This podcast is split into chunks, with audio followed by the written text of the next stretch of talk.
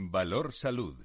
La actualidad de la salud en primer plano. Comienza un tiempo de radio y comunicación con la salud y la sanidad como protagonistas, información, reflexión también con nuestros contertulios en directo. A esta hora de la mañana, diversos son en su procedencia nuestros contertulios, pero son los mejores.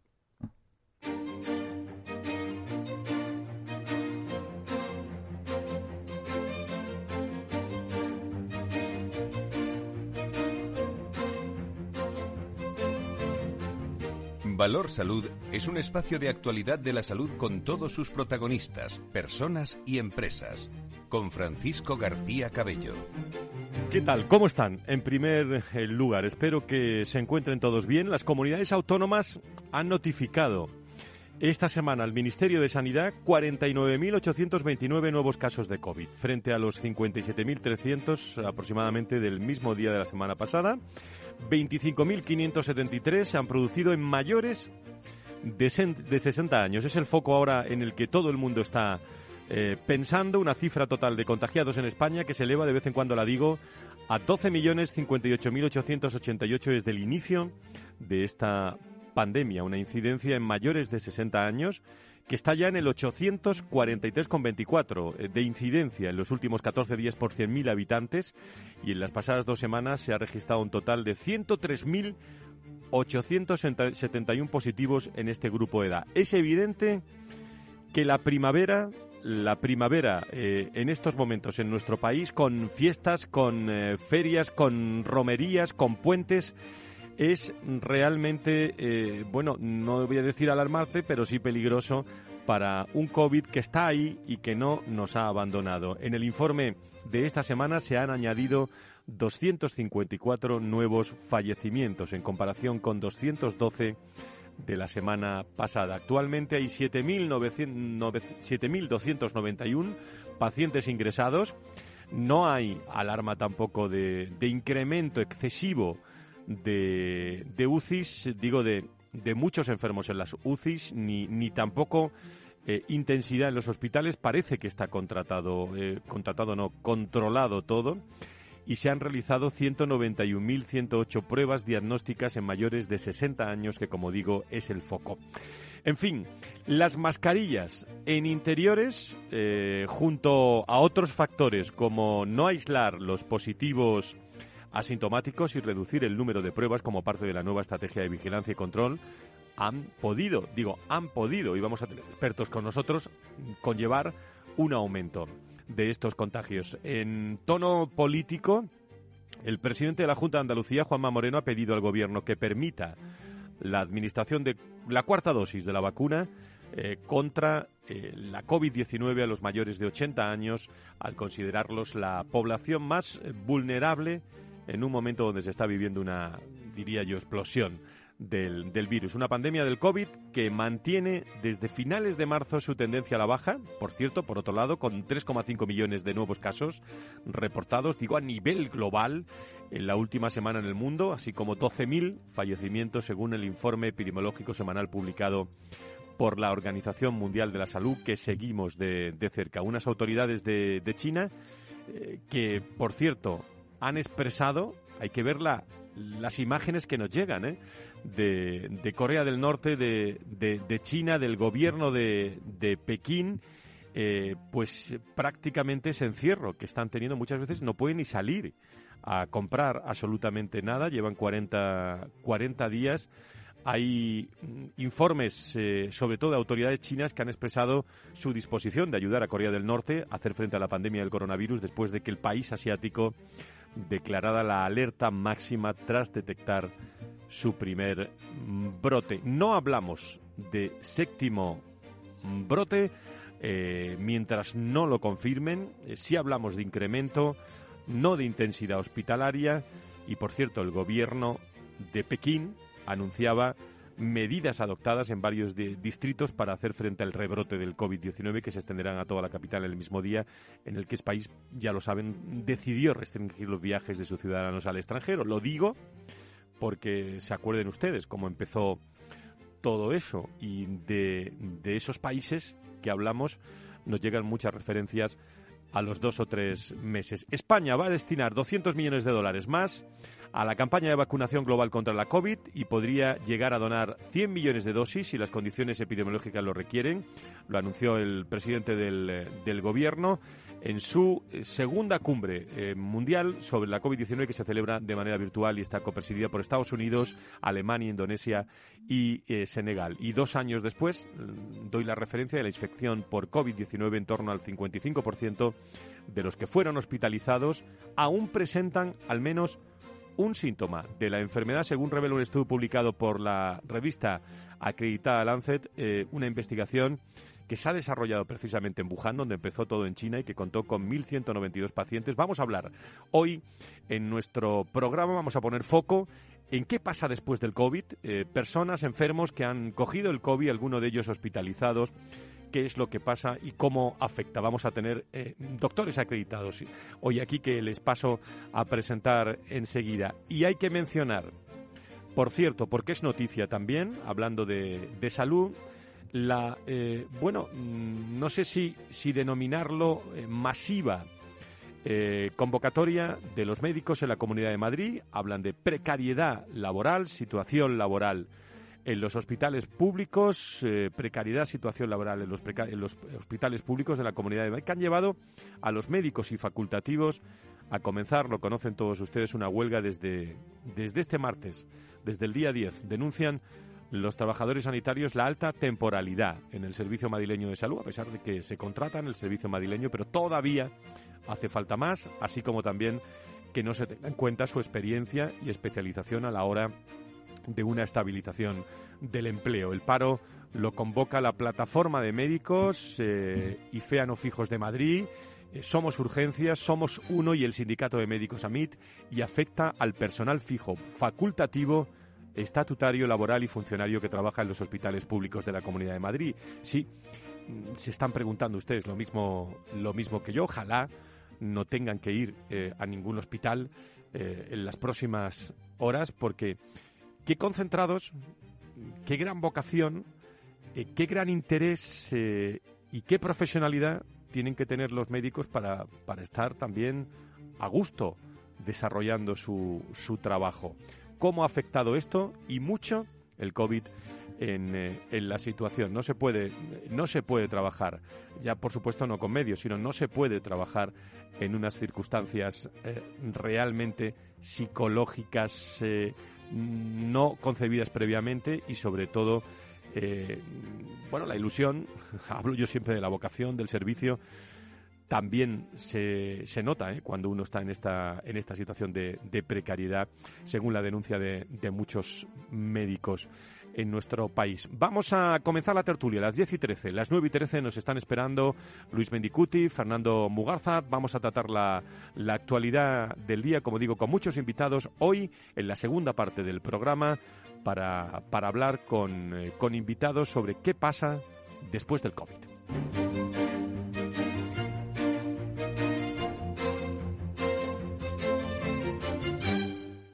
Valor Salud la actualidad de la salud en primer plano. Saludo a Luis Mendicuti, secretario general de la Patronal de la Sanidad Privada en España. Don Luis, muy buenos días, bienvenido.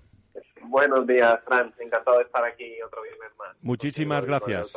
Muchísimas gracias por estar con, nosotros. Eh, saludo también a Fernando Mugarza, director de desarrollo de IDIS. Don Fernando, muy buenos días, bienvenido. Muy buenos días, Fran. Un placer. Hola, Luis. ¿Qué tal? Un abrazo.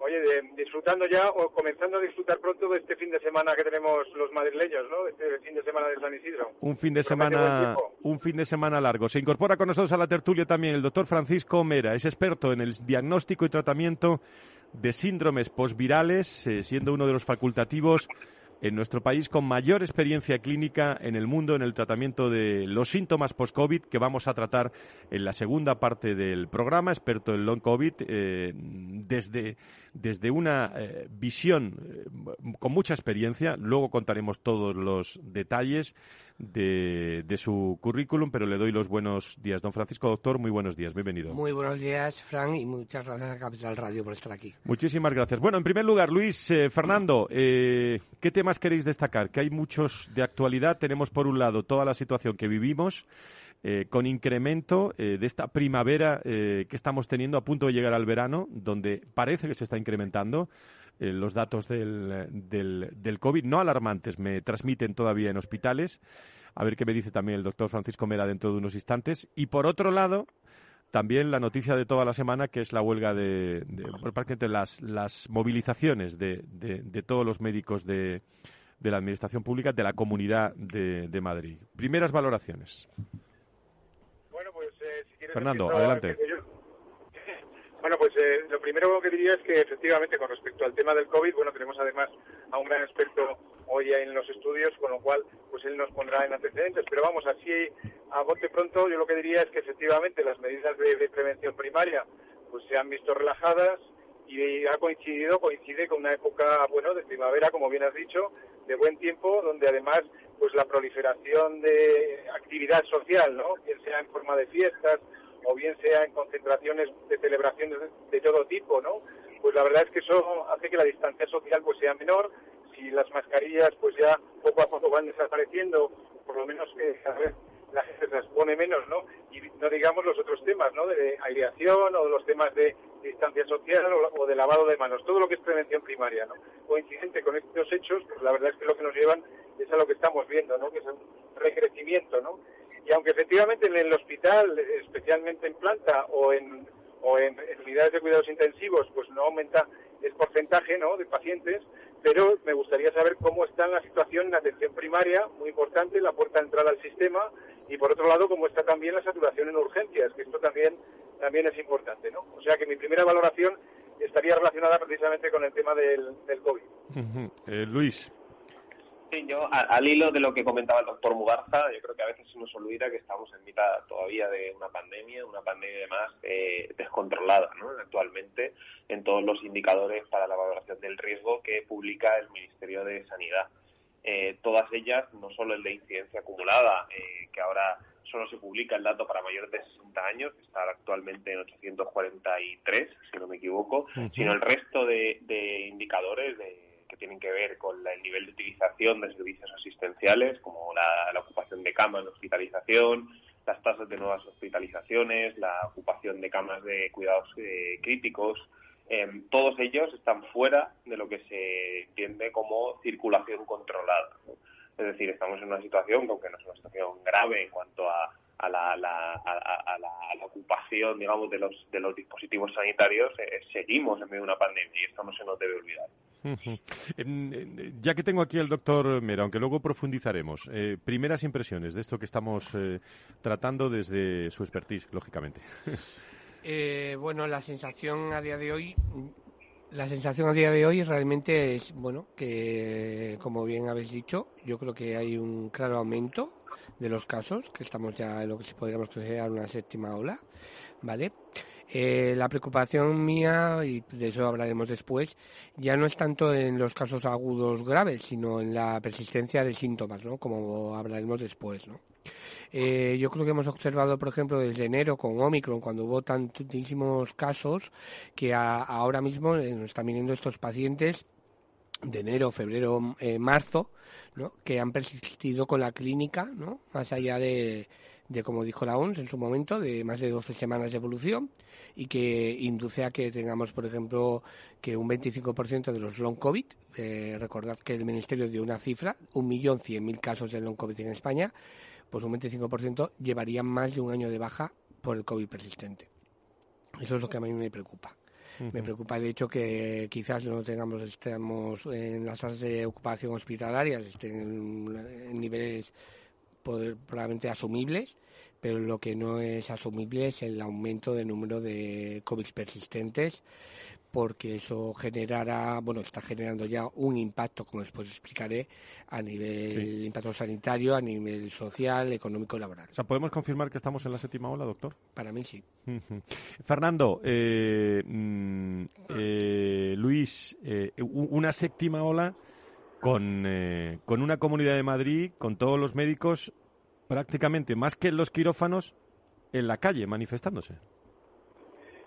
Claro, eh, quiero decir, al final, eh, bueno, el otro día tuvimos en la Fundación IDIS, por ejemplo, pues una, reunión, un diálogo, si llamamos nosotros, ¿no? En el que se debatió precisamente la importancia de los profesionales sanitarios para el sistema, que es el principal activo que tienen, que tiene el sistema, me refiero. Y por otro lado, los aspectos vinculados al profesionalismo, ¿no? A los valores vinculados o, íntimamente unidos a lo que es la profesión sanitaria. En ese sentido, hay, que recordar que llevamos ya bastante tiempo una situación pues anómala por parte de los profesionales sanitarios en el sentido de sus condiciones laborales. Eh, esto se ha visto acrecentado, lógicamente, con la situación de sobresaturación, de eh, exceso de presión asistencial, con el estrés asistencial que ha ocurrido durante y que sigue ocurriendo durante la pandemia, ¿no? Y entonces se hace bueno lo que siempre decimos, ¿no? Que es fundamental cuidar a nuestros cuidadores. Quiero decir, los profesionales sanitarios tienen que eh, tener la satisfacción en el sentido, no solamente desde el punto de vista de eh, esa satisfacción profesional, ¿no? Desde el punto de, vista de hacer bien las cosas, de los resultados sanitarios, sino también la satisfacción desde el punto de vista económico, de reconocimiento de su trabajo, del desempeño, del desarrollo de carrera profesional, de las perspectivas profesionales de cara a futuro, en fin, tantas y tantas cosas, ¿no? Cuando vemos aspectos como la excesiva temporalidad en los contratos, pues la verdad es que llama la atención, ¿no? Y cuando vemos las ofertas las ofertas públicas de empleo y vemos que las plazas pues no se ajustan la cantidad de gente o de médicos o de profesionales sanitarios que están en una situación precaria en cuanto a temporalidad, pues claro, lógicamente es un asunto que hay que eh, atajar y además en ese sentido con urgencia.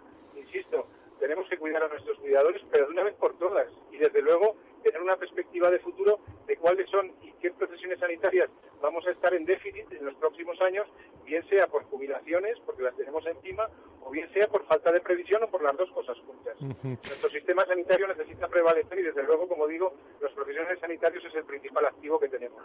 Y si echamos cálculos, Luis, eh, o echamos un horizonte, mm, un vistazo al horizonte y a la hoja de ruta, eh, bueno, no pinta, no pinta bien, eh, y no quiero ser pesimista, pero no pinta bien la, evolución de la vocación de los, de los médicos en España, eh, sobre todo a tenor de lo que se ha pasado y a tenor del horizonte laboral que se tiene.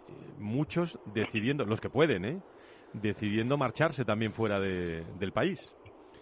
Así es, así es. En, hace poco, recientemente, el Ministerio de Sanidad publicó un informe en relación a a la escasez de profesionales y cuáles eran las perspectivas de futuro de la, de la escasez de médicos, eh, especialistas en este caso, y la conclusión era que en los próximos años esta escasez se va a agudizar y el peor momento, el momento crítico, eh, girará en torno, esto se situará en torno al año 2027 o 2028. Hasta ese momento eh, incluso a día de hoy ya tomando decisiones para aumentar este número de médicos especialistas, eh, nos veremos en 2027, dentro de cinco años, eh, con una escasez crítica, en un momento peor incluso que el, que el actual.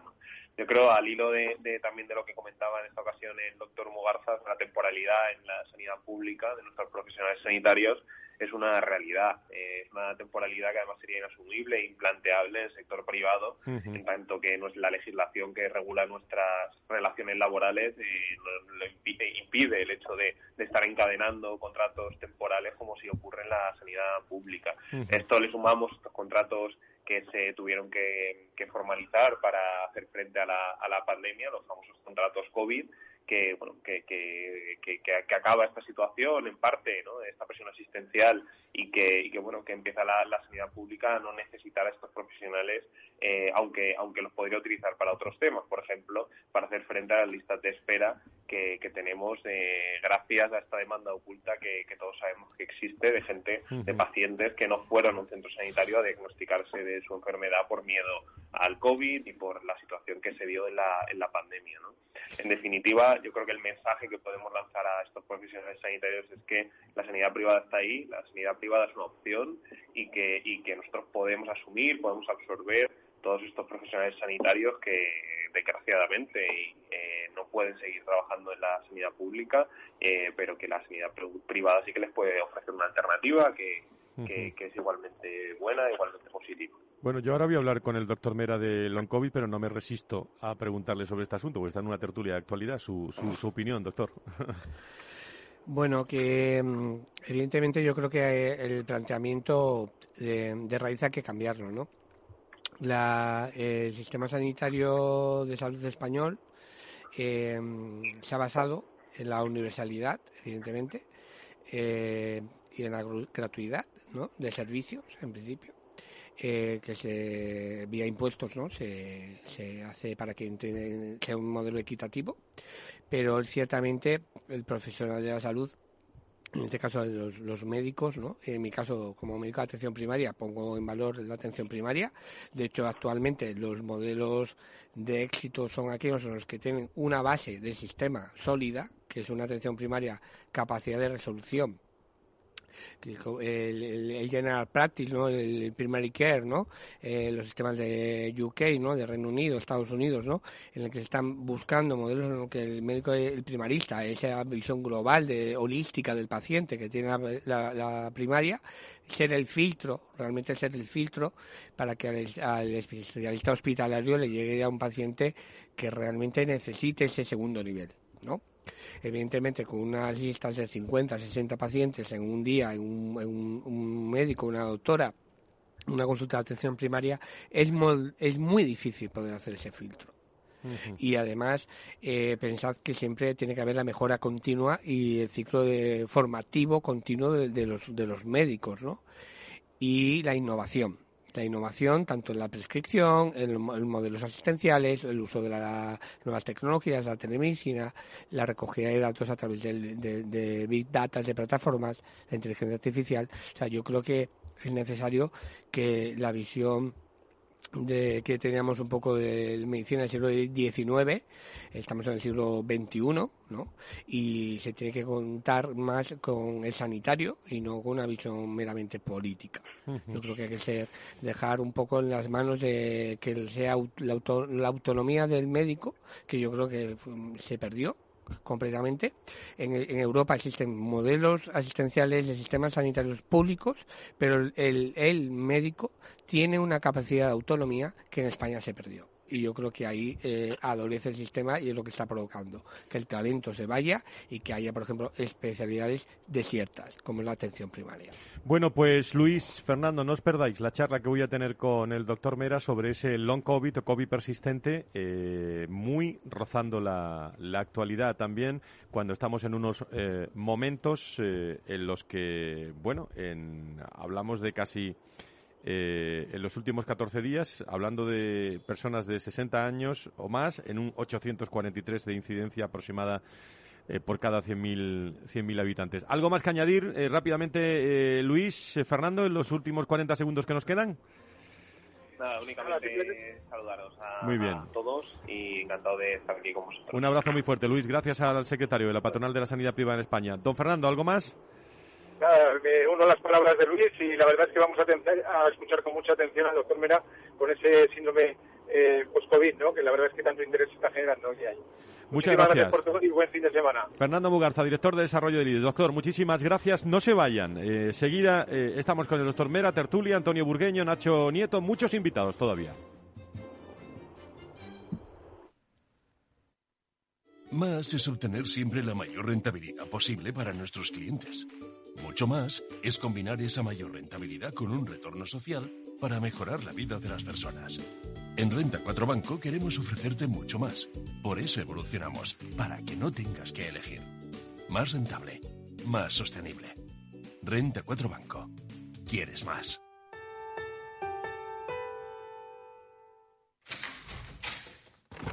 Salón. Gotera. Todo seco. Es muy simple asegurarse con el Betia. Simple, claro, el Betia. Capital Radio Madrid, 103.2. Nueva frecuencia, nuevo sonido. Chicas que pasan miedo al volver a casa, ni una. Fotos compartidas sin consentimiento, ni una. Agresiones sexuales físicas y verbales, ni una. Madrid libre de violencia sexual. Infórmate en madrid.es barra igualdad. Pacto de Estado contra la Violencia de Género. Ayuntamiento de Madrid. Los jueves de 3 a 3 y media en Capital Radio, Gestión del Talento, el escaparate de la formación para el empleo. Expertos formadores, agentes sociales y representantes de la Administración se dan cita en este espacio para impulsar el valor de la formación y el talento. Un espacio de Fundae, la Fundación Estatal de Formación para el Empleo, dirigido por José Joaquín Flechoso. Capital Radio 103.2 FM.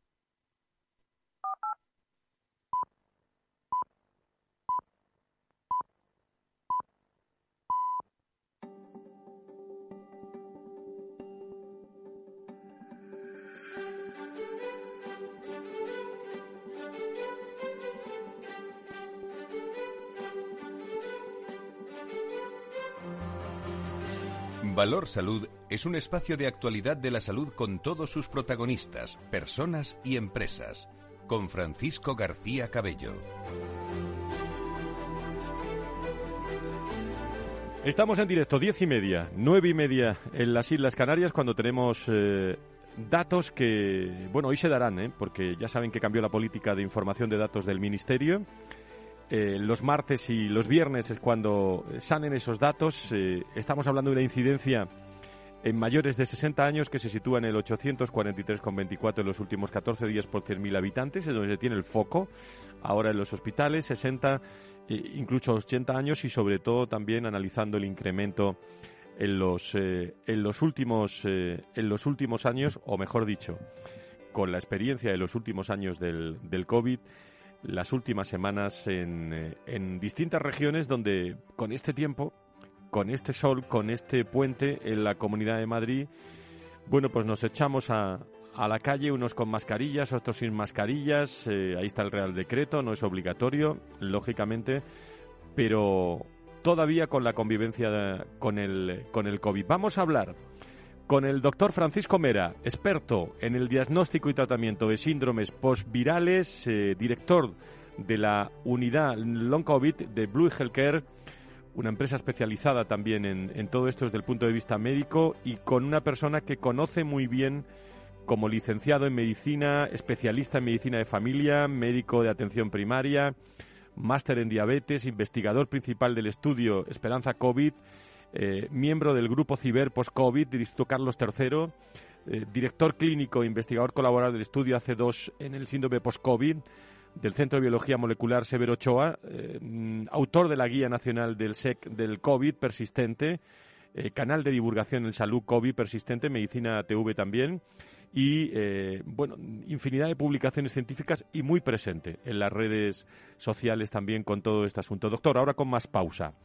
Eh, cuéntele a nuestros eh, seguidores, cuando hablamos de long COVID, ¿de qué hablamos? Exacto. Muchas Eso es lo primero, lo primero. gracias. Muy buenos días de nuevo.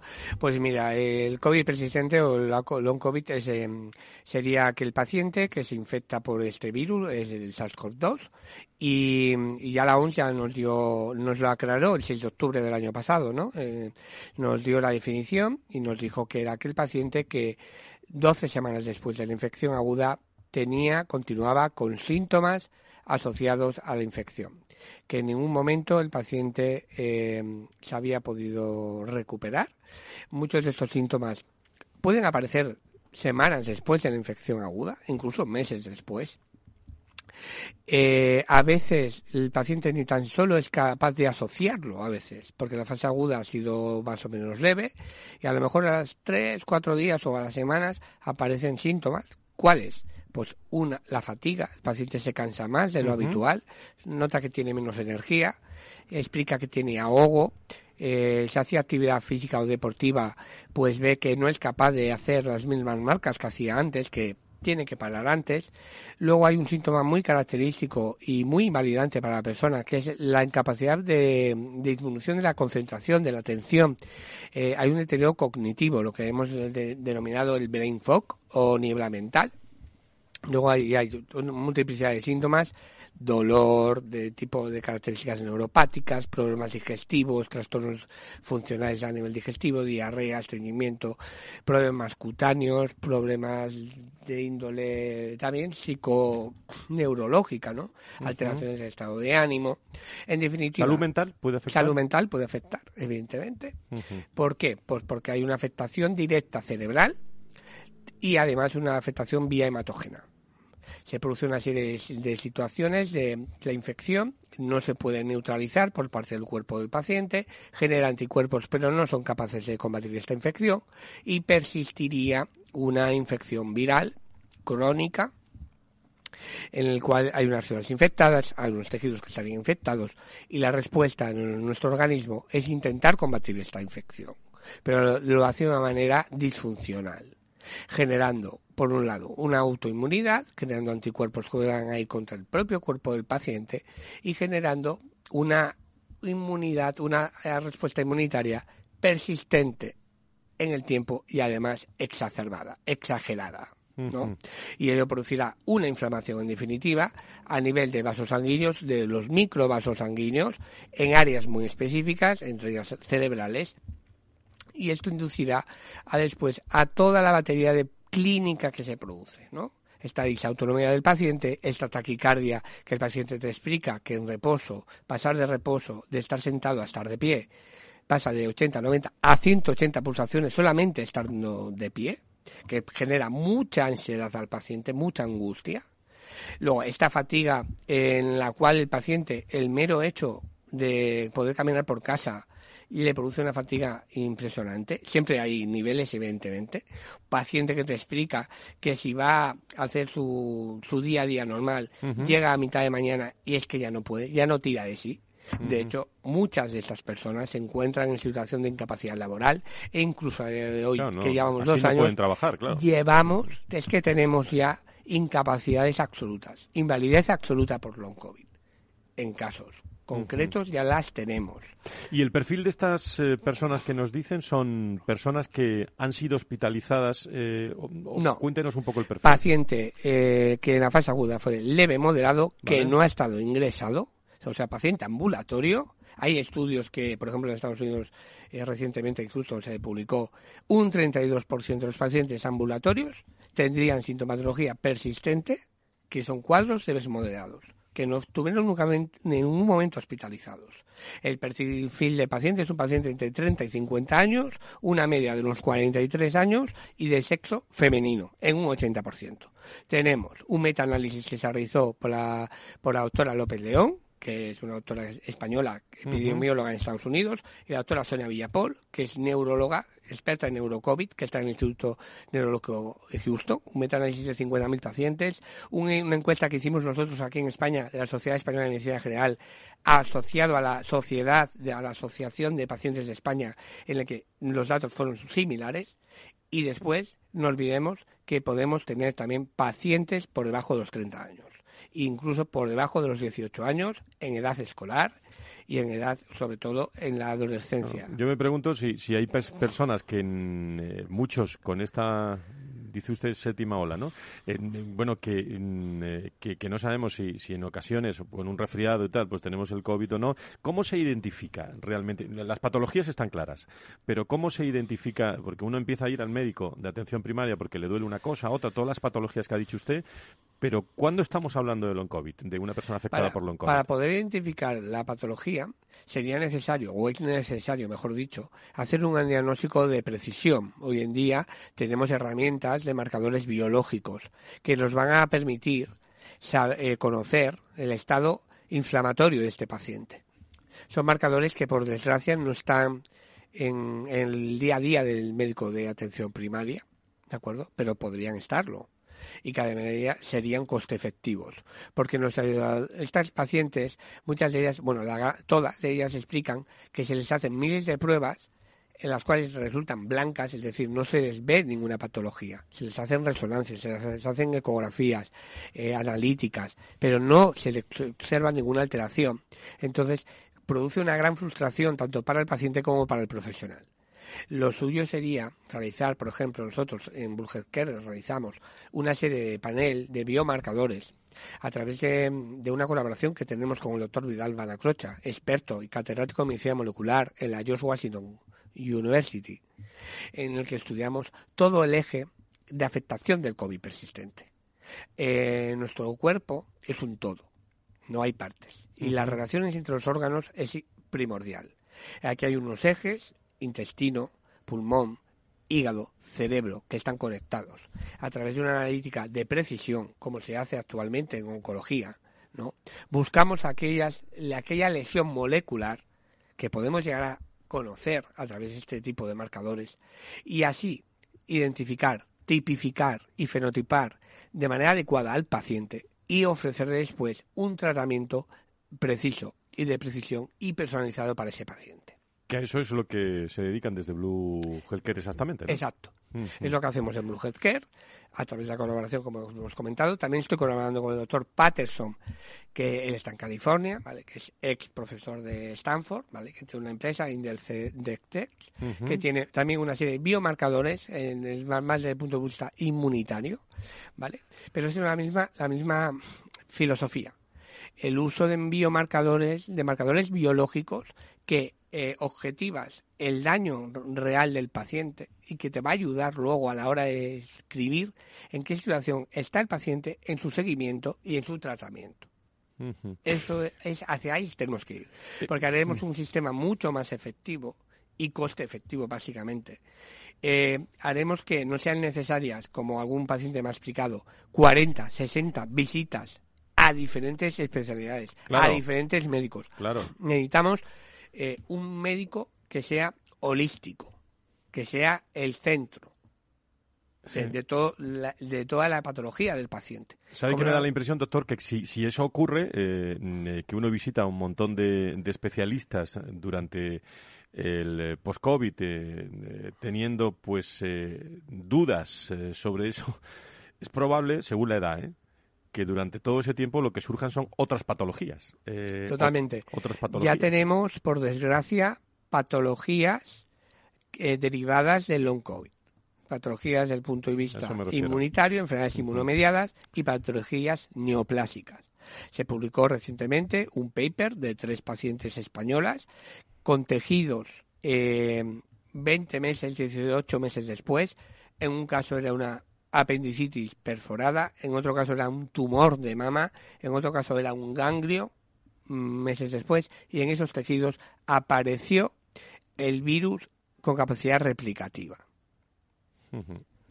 O sea que estamos hablando de una situación complicada porque una inflamación crónica persistente en el cuerpo, en nuestro organismo, conduce a un daño tisular, sí o sí y, además estas reacciones inducen auto, autoinmunidad. O sea, es que al final iría abocado a una, a una aparición de nuevas patologías, evidentemente. Pues eh, interesantísimo lo que estamos eh, lo que estamos hablando eh, con el director de la unidad Low COVID de Blue Healthcare, el doctor Mera, que tiene a bien visitarnos en directo hoy aquí en el programa Valor Salud. a lo largo de toda la semana, lógicamente, hablamos también con muchos especialistas, con muchos médicos. Me ha llegado también esta semana un informe de Daichi Sankyo hablando precisamente de las personas que han tenido COVID eh, que tienen más probabilidades de desarrollar enfermedades cardiovasculares. He invitado también al doctor Muñoz Robles, que creo que está con nosotros. Doctor Muñoz Robles, muy buenos días, bienvenido. Muchísimas gracias, buenos días a todos. Bueno, ¿cómo, ¿cómo es esto? Cuéntenos de esas probabilidades de desarrollar enfermedades cardiovasculares, cómo lo detectan, cuáles son esas patologías, pensando en los pacientes, en los enfermos. Vamos a ver, eh, bueno, Daiichi ha hecho un esfuerzo por, por ayudar en, en lo que lo referente con la infección del COVID, no solamente en España, sino en Europa, y efectivamente hemos eh, ayudado a desarrollar un estudio por The Economist en el cual se habla de la asociación directa, como ya lo comentaba también el doctor Mera, ¿no? De, de, lo que es la infección por COVID y la afectación no solamente de los vasos sanguíneos, pero también del corazón, ¿no? Porque el corazón es uno, eh, tiene en sus tejidos un, un receptor que, es, que viene también a, recibir el virus ahí y efectivamente la afectación miocárdica viene a generar una serie de problemas. Entonces, lo que se ha visto es que efectivamente la enfermedad cardiovascular se ve muy, muy, muy relacionada con lo que es la infección y, por supuesto, las consecuencias de la infección sobre pacientes que han tenido o que tienen enfermedad subyacente cardiovascular es peor o de peor pronóstico, digamos así, y más deleterias que los pacientes o las personas que no han tenido enfermedad cardiovascular previa. ¿Y alguna recomendación para los que nos escuchan que hayan pasado el, COVID con una, alguna afección, eh, en este caso cardiovascular? ¿Qué es lo que hay que hacer? Sin duda el mejor consejo pues, es no dejar de acudir a los médicos de nuestro sistema sanitario para resolver cualquier duda sobre las afecciones que nos aquejen, no solamente las cardiovasculares, sino cualquier otro tipo de afección. ¿no? Tenemos unos profesionales sanitarios muy bien preparados y aunque han quedado exhaustos después de tantas olas de la pandemia, pues son los indicados para aconsejar a todos los pacientes de la mejor manera. Nosotros proponemos y, siempre lo, insistimos ¿no? desde, la compañía en que es muy importante confiar en los profesionales sanitarios en cualquier caso. Siempre, siempre confiar en ellos y yo no puedo decir otra cosa más que, que, que tenemos un sistema absolutamente espectacular que nos permite acudir a ellos cuando lo necesitamos y que a pesar de que están tan cansados, siguen siendo el apoyo necesario que necesitan todos los ciudadanos a nivel español. Doctor Muñoz Robles, muchísimas gracias. Hemos querido llamar la atención sobre expertos también de enfermedades cardiovasculares. Gracias por estar con nosotros esta mañana. Gracias, muy buenos días. Gracias a todos, muy amables. El, eh, doctor, desde, me imagino que este tema de cardiovascular también, eh, también tiene mucho, mucho que ver con todo lo que estamos hablando, ¿no? Totalmente. Eh, ya lo hemos explicado al principio, ¿no? Y lo ha dicho el doctor. Aquí hay una afectación vascular directa el otro día publicamos en el estudio que estamos realizando del AC2 con el CSIC, con el doctor Manuel Fuentes y con la doctora María Úbeda y el doctor David Avia y Hugo Bastorra, en el cual vimos que los pacientes de COVID persistente eh, les falta una sustancia, es la AC2, la AC2 en sangre. ¿eh? Esta es necesaria para que pues para mantener nuestra endotelio vascular, nuestra pared vascular, para mantener nuestra tensión arterial como es debido con lo cual, eh, aparte que es el receptor justamente que utiliza el virus para poder infectarnos, ¿no? Y esto es un daño vascular endotelial multisistémico. Hay afectación directa, infección directa, inflamación directa a nivel de miocardio, hay em, patología arritmogénica, hay procesos además protrombóticos, con lo cual el riesgo de producirse cuadros em, cardiovasculares tromboembólicos, tromboembólicos o, trombosis directas, ¿no? A nivel cerebral, a nivel microvascular, en este caso, que explicarían, por ejemplo, en parte el daño neurológico que existe en estas pacientes de deterioro cognitivo real por depósito, por un lado, de amiloide, como una enfermedad de Alzheimer por una persona de 30 años. Y luego, estos microtrombos que ya se han visto con inmunofluorescencia, se han observado ya esos microtrombos, en esos microcapilares, o sea, es un daño microvascular, pero que producirá al final procesos macro. O sea, es, es algo realmente a tener en cuenta. También eh, hay que tener en cuenta el tipo, como siempre, como primarista que soy, qué modelo de, tipo de estilos de vida, de balance vital queremos tener en nuestro día a día. El tipo de alimentación que tenemos, el tipo de ejercicio que realizamos en nuestro día a día, el tipo de gestión emocional que hacemos, el tipo de vida que tenemos en el mundo occidental, ¿no? De una comida rápida, fast food, eh, precocinada, mucho hidrato de carbono, azúcares, mm, hay una serie de cosas que ya de base son inflamatorias y que deberíamos estar retirando. Que es una cuestión cultural. En Asia lo tendremos más fácil, decir que el trigo pues no es el mejor alimento como cereal. Pues eh, interesantísimos los datos que nos está aportando el doctor Mera. Vamos a la tertulia porque seguramente tienen algunas eh, preguntas Antonio Burgueño y Nacho Nieto que están con nosotros, creo que ya.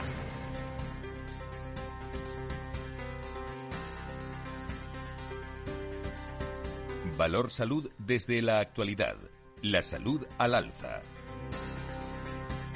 Hoy hablando con el director de la unidad Long COVID de Blue Healthcare, eh, que nos acompañan eh, hoy el doctor Mera, Francisco Mera, experto, eh, que bueno que no le he visto desde que, está con nosotros que no para con el teléfono también recibiendo llamadas eh, y sobre todo también en redes sociales no me imagino eh, el, que es donde la medicina también doctor ha cambiado ha cambiado muchísimo en los últimos años a raíz del covid también totalmente. El 80% de mis visitas actualmente son online. Son visitas online y ahora tengo pacientes en Suiza, en Alemania, en Francia, en Canadá, en Colombia, en todas las autonomías españolas. Claro, la, telemedicina realmente te acerca mucho al paciente y más a este tipo de paciente ambulatorio. Y además no debemos eh, olvidar que ahora mismo también tenemos herramientas de monitorización domiciliaria que además acerca mucho eh, la, nunca, evidentemente, el contacto físico es fundamental. Yo necesito muchas veces, alguna vez que mis pacientes, evidentemente, tienen que venir a, Madrid para que yo les toque. Claro. Pero, evidentemente, esto acorta el tiempo de decir, oye, que necesito una consulta con el, con el experto, me puedo acercar a él, incluso él me puede monitorizar a través de apps que, que hoy en día existen de calidad y puedes tener una visión muy global del paciente, sin eh, necesidad de lo físico. Antonio Burgueño, Nacho Nieto, ¿cómo estáis? Muy buenos días, bienvenidos. Buenos días. Buenos días. Muchísimas gracias. Bueno, hoy yo más que preguntar, eh, preguntar eh, a vosotros sobre cuestiones de actualidad, os brindo que le preguntéis al doctor, a nuestro invitado, o que saquéis los, los temas que consideréis, porque me parece realmente interesante. Anoche, Antonio, Nacho. Yo, yo cada vez que escucho al doctor Mera. Eh, Fran, un, abrazo fuerte. Muchas gracias, eh, eh, Muchísimas gracias. Cada vez que le escucho, aprendo mucho. Es acojonante. No, es que vaya con un discurso aprendido y lo cuente por ahí. Es que cada vez que le escuchas aprende muchas cosas. Y además está trabajando algo que yo creo que está poniendo acento ahora muy importante. Ha, venido una patología a, quedarse, no, no de una manera aguda, pero sí de una manera eh, constante y crónica y que su abordaje eh, eh, de, una manera, y él lo puede explicar mucho mejor, de, cada especialista, que cada uno tiene su papel, pero el paciente se vuelve loco, es, hace el sistema ineficiente para esta patología, consume recursos que son muy necesarios para otras y tiempos para otras patologías, y es necesario figuras como la del doctor Mera, que no es que sepa mucho de, de COVID y el proceso, que, que se lo sabe perfectamente, pero que además oriente al paciente con quién tiene que hablar, en qué momento, qué, qué especialista debe intervenir y por qué, ¿no? Y llegar a un diagnóstico y no estar dando vueltas por el sistema, ¿no, eh, doctor Mera? Pues sí, gracias por, la, por las palabras. Pues es así, ¿no? Un poco eh, es ese intentar que el, que el paciente no sea una peonza, ¿no? Que vaya dando vueltas dentro de un sistema, ¿no? Acaba siendo mareado por el sistema y el, profesional de la salud, como yo decía, acaba frustrado porque no, no es capaz de ayudar a este paciente, ¿no? Incluso genera cierta como rechazo, ¿no? O sea, es como una patología mm, que no es agradable, ¿no? Eh, para, para el profesional, ¿no? Porque no, no, no le ve cómo, cómo poder ayudar ¿no? a, este, a este paciente. Y, incluso, diría más, el, la COVID persistente tiene una base que el tratamiento del tratamiento que es fundamental, que es la psicoemocional y la nutritiva. O sea, es que el nutricionista, la visión del nutricionista, el experto en nutrición, que nos va a explicar qué, alimentos nos van a ayudar a poder desinflamar nuestro cuerpo. Porque no vamos a ir hacia un modelo de vamos a, poner al paciente eh, como antes de la enfermedad. Eh, ahora lo que tenemos que ir a buscar es optimizar el estado de salud del paciente, o sea, que esté incluso mejor que antes que la enfermedad. Optimizar el estado de salud. Sabemos todos por qué esta patología ha sido tan dicotómica. hemos tenido casos de asintomáticos asintomáticos completos a muertes, a UCIs y a long COVID. Una parte muy importante, genética, está claro, pero otra parte muy importante son los estilos de vida, el estrés, el tipo de alimentación que tengamos. ¿Por qué? Porque todo ello va a contribuir a que tú te puedas defender ante una agresión de una manera más eficiente. Y lo que vamos a buscar es mejorar la eficiencia inmunitaria del paciente a través de una alimentación la adecuada que te va a hacer fortalecer tu cuerpo para que te puedas tú combatir y después disminuir esa carga viral a través de una serie de herramientas terapéuticas farmacológicas en este caso que mantengan ese virus a la mínima expresión. Y entre la mínima expresión del virus Pero si no tenemos lo otro, no nos equivoquemos. No, No, no, la- llegaremos a ningún sitio. La relación es clarísima y la deja muy, muy presente aquí eh, cuando he tomado nota de la alimentación, el deporte, la gestión emocional también eh, muy interesante. Nacho, eh, ¿alguna reflexión? Sí, bueno, yo lo- la verdad que estoy, llevo un ratito ya escuchándoles. Eh, buenos días a, a los dos doctores también. Mm, Y la- lo cierto, yo esta semana eh, he, he estado pensando y sigo pensando que nos estamos viendo en una vida que podríamos llamar normal porque hemos vuelto a la, a la realidad. Eh, vamos a determinados espectáculos donde todo está lleno, donde se junta mucha gente en un recinto, aunque sea abierto, donde todos estamos muy juntos, donde la mascarilla es anecdótica, eh, porque te planteas, ves de, de repente una persona y dices, bueno, eh, en este caso, ¿quién es el beneficiado? ¿Será estoy haciendo bien, estoy haciendo mal? Creo que lo estoy haciendo bien, ¿no? Nos encontramos un poco en toda esa situación. En el transporte público, especialmente en el metro y en los autobuses, pasa otro tanto. Estamos otra vez eh, desbordados como antiguamente. Eso, si eso es volver a la normalidad, hemos vuelto. Yo creo que, que quedan muchas cosas en medio, pero claro, con todo esto y contando que estamos todos de alguna manera invitados por el COVID que si no lo hemos tenido posiblemente lo tendremos o no nos hemos enterado, eh, no con los efectos de un long COVID o una cuestión de, de este, de este tipo, por suerte, eh, en los casos en que no nos ha tocado todavía, pero claro, ¿qué nos queda? ¿Qué hacemos? Porque no, eh, a mí se me genera una duda en, en ese sentido, bueno, y que lo comparto porque lo hablas con la gente también, y, y está esta especie de tranquilidad por un lado, porque hemos vuelto, pero hoy es que todos los días hay casos, son menos graves, en fin, eh, que hay que tener tranquilidad, yo creo que es eh, absolutamente imprescindible, pero que todo va a cambiar a raíz de, de esta situación del COVID, yo creo que está ya también muy claro y que tenemos que ir acostumbrándonos eh, muy, muy pronto y algunas cosas podremos hacer los pacientes o los presuntos pacientes y otras tendrán que hacer, evidentemente, los profesionales. Pero ¿qué, qué nos queda por hacer? ¿Me, me- me pueden tranquilizar y darme alguna idea para tranquilizar a quienes preguntan? Doctor, tranquilícenos en un minuto, un minuto quince que tenemos. Sí, disculpe, disculpe, que me acaba- me acaba de enviar un mensajico. Sí. ¿Qué- ¿Cuál era la pregunta, perdón? Sí, fundamentalmente la- la- el mensaje para tranquilizar, eh, Ah, con, bueno, con todo el contexto que pues yo tenemos, ha creo que yo, yo- yo- he sido bastante mm, optimista, ¿no? Porque he dicho que si tú eres capaz de tener un cuerpo bien trabajado, el virus en ti no tiene por qué hacerte más daño que mm, cualquier mm, virus más, ¿no? Eso se basará en una nutrición adecuada, tener una, una nutrición que no se puede basar en tomar azúcares y hidratos de carbono de manera compulsiva. Es que eso no puede ser. ¿Eh? En tomarse la vida de otra manera. Pero, doctor, incluso sin COVID.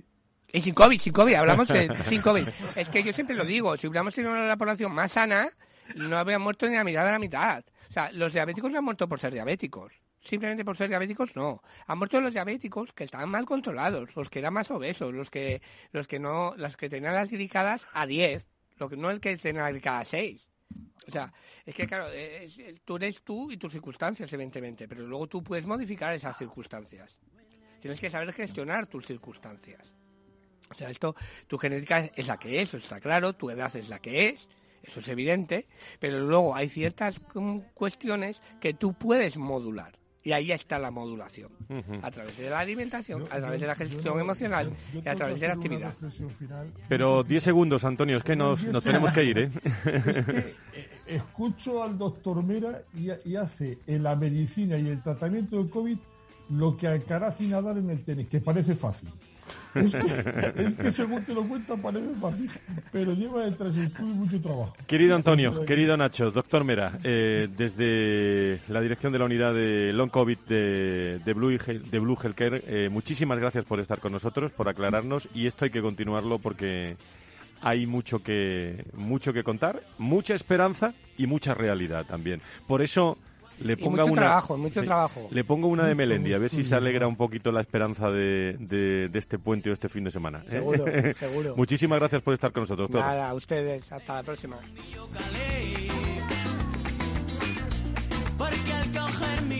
Y a todos ustedes, queridos amigos, los que están en la Comunidad de Madrid se cogen puente, pues enhorabuena. Los que no, pues eh, también ahí estaremos. El lunes también eh, estará en el programa de Recursos Humanos Laura Muñetón con todos ustedes. Estaremos también hablando el viernes de, de salud. Eh, muy pendientes de, de, toda esta campaña también, bueno, séptima o no séptima campaña, como quieran ustedes, pero con mucha precaución. Que sean felices, adiós, buen fin de semana, adiós.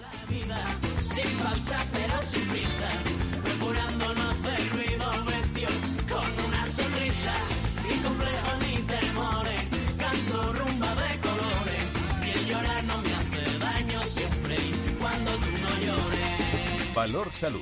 La actualidad de la salud en primer plano todas las semanas con sus personas y empresas. En Capital Radio, con Francisco García Cabello.